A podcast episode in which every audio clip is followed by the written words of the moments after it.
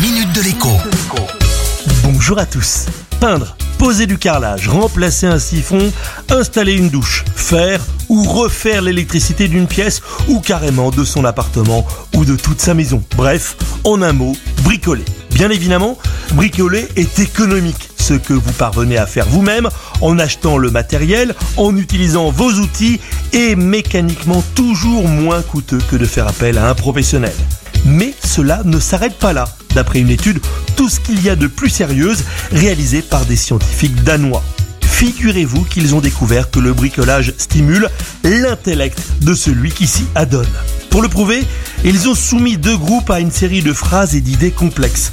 Systématiquement, le groupe de bricoleurs comprenait mieux comparé au non-bricoleurs.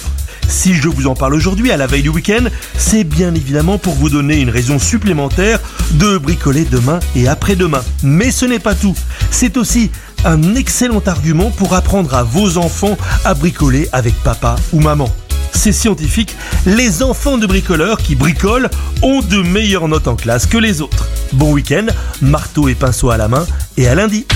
La minute de l'écho avec Jean-Baptiste Giraud sur radioscoop.com et application mobile Radioscoop.